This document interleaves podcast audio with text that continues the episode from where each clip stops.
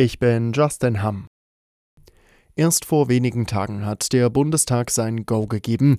Nun hat das deutsche Marineschiff die Fregatte Hessen den ersten Angriff der Houthi-Terrormiliz im Roten Meer abgewehrt. Zwei feindliche Flugziele aus dem Jemen wurden erfolgreich bekämpft. Die deutsche Marine beteiligt sich an der EU-Militärmission Aspides, mit der Handelsschiffe im Roten Meer beschützt werden sollen. Die US-Regierung schließt weiterhin aus, Soldaten in die Ukraine zu entsenden.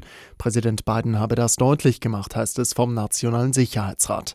Zuvor hatte Frankreichs Präsident Macron nach einer Ukraine-Hilfskonferenz den Einsatz von Bodentruppen in der Ukraine durch sein Land nicht ausgeschlossen. Auch in der deutschen Politik traf Macron damit auf breiten Widerspruch. Viel zu viel Schreibkram. Das ist einer der Gründe, warum Landwirtinnen und Landwirte seit Wochen demonstrieren. Kanzler Scholz hat nun versprochen, Bürokratie abzubauen.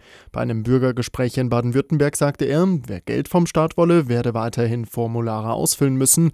Es solle aber weniger Dokumentationspflichten geben. Zudem könnte künstliche Intelligenz helfen.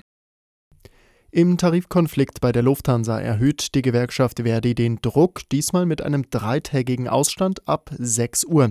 Betroffen sein soll die Technik und damit nicht direkt die Passagiere. Die gute Nachricht für alle Fluggäste, Passagierflüge sollen von dem Ausstand laut Verdi diesmal nicht betroffen sein.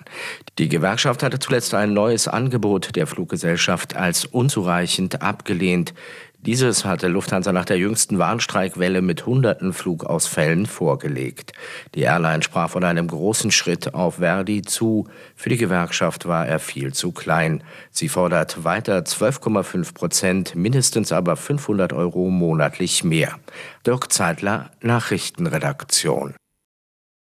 Die Bundesregierung will bis 2030 eine zentrale Gedenkstätte für die Opfer des rechtsradikalen NSU-Terrorismus einrichten. Den Angehörigen der zehn Todesopfer wird heute der Entwurf präsentiert. Der Relativierung von Rechtsextremismus könne so entgegengewirkt werden, das sagte die Staatssekretärin Seifert der Süddeutschen Zeitung. Der Standort des Erinnerungsortes soll noch dieses Jahr bestimmt werden.